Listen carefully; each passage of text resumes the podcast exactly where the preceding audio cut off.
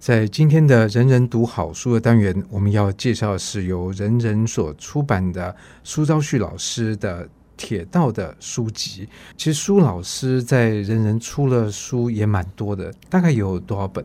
呃，大概目前算算，大概有三十七本啊。三十七本都是跟铁道相关。对，然后如果连同政府出版品加进去的话，到今年为止，我大概出版了四十八本书。这个已经是著作等身了，不敢当，我只是一个知识工作者，只是尽我自己一点微薄的力量。哎，不过这个微薄，我觉得这是一般人大概难以企及，因为要写出这个说我们说将近五十本书，而且都是跟铁道相关。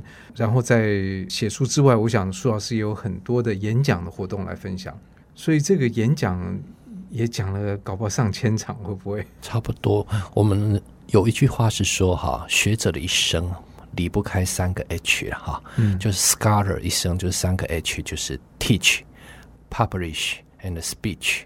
那其实这三个都是在传播知识，只是差别在于说，呃，publish 是诉诸于文字，然后 teach 呢是在学校。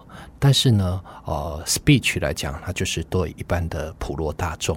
那我觉得这三个知识的一种传播的环节，其实是环环相扣的。嗯，所以在今天节目里面，我们请苏昭旭老师，其实也是一种形式的这个 speech，也是来介绍。不过在今天的这个范围，我想我们现在大大家因为疫情的关系都没有办法出国，嗯，所以我们请苏老师讲这个几个单元，大概都会聚焦在台湾的铁路。是，很多人在国外搭过铁路，很多人也在台湾也一定搭过铁路。是，那所以这个不知道苏老师要怎么样来介绍我们台湾的铁路呢？我觉得我们来谈台湾的铁路，首先第一件事情，我们先了解一下台湾的铁路网。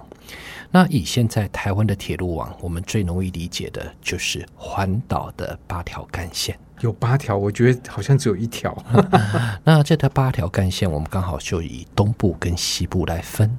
那西干线呢，那就是纵贯线。哈，那纵贯线呢，东西它为什么说八条是纵贯线？还分成了三线跟海线，然后还有屏东线。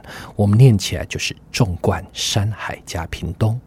那东干线呢，它就是南回花东，北回。宜兰，那这样子就绕一圈，就把台湾的环岛干线给做完。但是台湾的环岛干线并非在日治时期完成，它是到一九九一年，民国八十年最后一里路是南回铁路通车之后，这一个圈圈才画完。所以我们现在在台湾旅游，很多人坐火车。就会有所谓车票上就会出现逆时钟跟顺时钟，其实这就是环岛铁路是顺行跟逆行的差别。不过大家其实都是在这个台铁的车厢上面，大概都不会感觉到自己坐什么特别什么线了。大概只有像苏老师这样的专家会特别去去注意的这个它的各种线的划分。不过我想大概没有想到的是，原来这么晚才把整个环岛铁路的这个网给建完。主要原因是在日治时期有两条未完成，一条就是北回铁路，一条是南回铁路。北回跟南回刚好是穿越中央山脉的北边跟南边，也就是山高路线。所以呢，在民国六十三年一直到民国六十八年，也就是在十大建设期间，先完成了北回铁路，就是现在的。啊，南圣湖树澳新街到花莲站，而在北回铁路完工之后，到一九八二年又将花东铁路拓宽，从此坐火车从台北不只是到花莲，还可以到台东。而最后一里路是从民国六十九年到民国八十年，将恒春半岛贯通的南回铁路完成之后，终于从台北坐火车不止到台东，而是绕过南台湾，又接到的屏东，从此台湾就接起来。那所以这两条铁路北回南回都是在光复之后的重大建设，那剩下的一个大致的路网都是在日治时期的时候完成的。呃，我不知道，就一般的这个规划来讲，日本时代对于台湾铁路的规划是相当完整吗？是非常完善。我们来细说台湾铁道史，其实我们第一个会想到就是刘铭传。那刘铭传在一八八七年开始规划台湾铁路时，他当时是以军事防务为考量，也就是在中法战争之后避免法军再犯，所以当时就以两个点，也就是要从基隆接到安平去。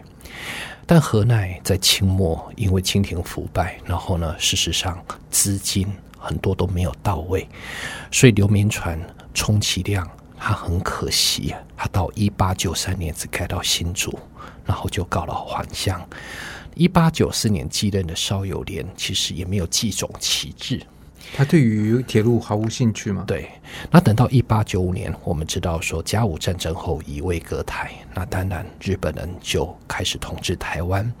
可是日本人来到台湾之后，开始就是一项很大的一个建设，从一八九九年开始盖纵贯铁路，也就是啊我们现在的纵贯线，从基隆到打狗高雄，然后在一九零八年完成，等于刘铭传所没有完成的这个志业，后来在日本统治时代完成，但是日本呢，它并没有以西干线为满足，然后紧接着一九一七到一九二四又开始去建宜兰线，然后呢，接下来到一九四一年之前又完成南边的屏东线，一九一零年到一九啊二六年又去完成花东线，也就是说，如果在当时。在资金足够的情况之下，当时日本就要完成整个台湾环岛铁路网，只是后来留下的北回、南回两个缺口。我们这么说，台湾铁道的一个大致的一个幅员的一个规划，还是在日治时期就已经做得非常完善的一个设置。好，当然有些路线是到光复之后才继续接种完成。苏老师刚刚提到，在刘铭传他的规划是连接安平跟这个基隆。日本则是基隆跟高雄，也就是打狗，所以这个还是一个军事的考量吗？哦，其实这是一个时代的变革。当时刘铭传时代会从基隆接到安平，是因为两边都有军事防务的炮台。对，有炮台。那炮台就是我们知道，就面对所谓当时在海权时代，就是海军来犯。可是到了一九零八年以后，我们会发现呢，这个世界已经逐步的在改变。那当时在日治时代的时候，就不再是炮台接炮台，而是港口接港口。嗯，那也就是说，铁道。就是海运在陆地的延伸，所以你会发现台湾当时的每条铁路都是在港口的连接。纵贯铁路，苏老师没讲，我还没注意到，就是都是着重在港口。对，那换句话说，就是货运，然后把货送出去，把货运进来。对，没错。像基隆港到高雄港就是纵贯线，但是基隆港到苏澳港就是宜兰线。那么为什么当时会这样设计？因为我们知道说大船入港，它把货物放上陆地，它就靠铁路才能够运送到内地。